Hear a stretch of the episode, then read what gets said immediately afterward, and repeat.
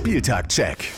Der 23. Spieltag ist Geschichte und wieder einmal hatte der auch einige strittige Situationen mit dem Videoschiedsrichter parat. Es bleibt die ewige Diskussion. Soll er weg oder kann er bleiben? Für mich ist es klar, der Videobeweis sollte weg. Es macht den Fußball nicht gerechter und auch die Stimmung im Stadion leidet darunter. Aber auch sportlich ging es natürlich ordentlich zur Sache auf teilweise unbespielbarem Boden wie in Gladbach.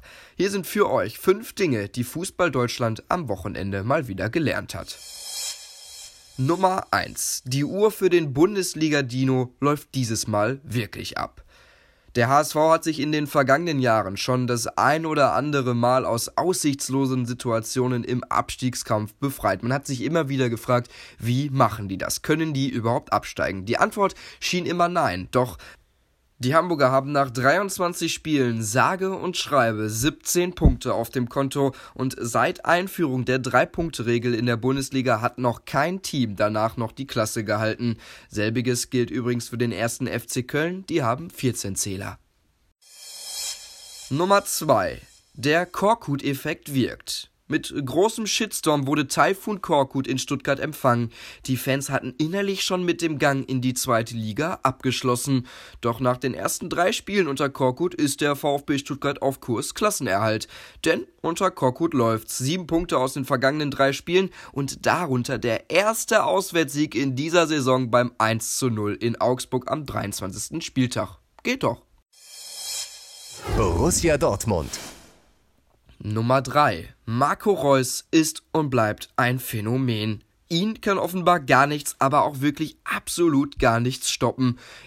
Egal wie oft und wie lange Marco Reus ausfällt, immer wieder kommt der Spieler von Borussia Dortmund zurück. Auch dieses Mal.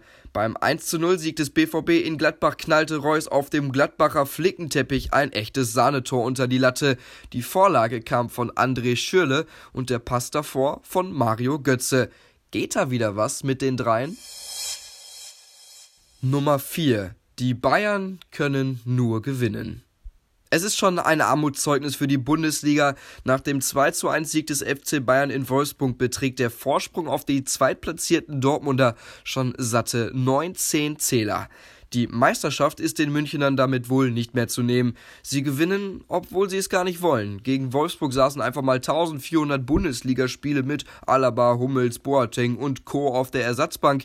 Die Bayern spielten schlecht in Wolfsburg, bekamen aber in der 90. Minute den zweiten Elfmeter und gewannen. Wie immer. Schalke 04.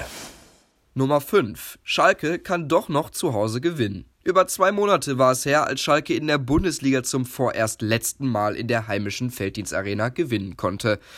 Gegen die TSG Hoffenheim siegten die Schalker dann aber jetzt durch die Tore von Kehra und Breel Embolo verdient mit 2 zu 1.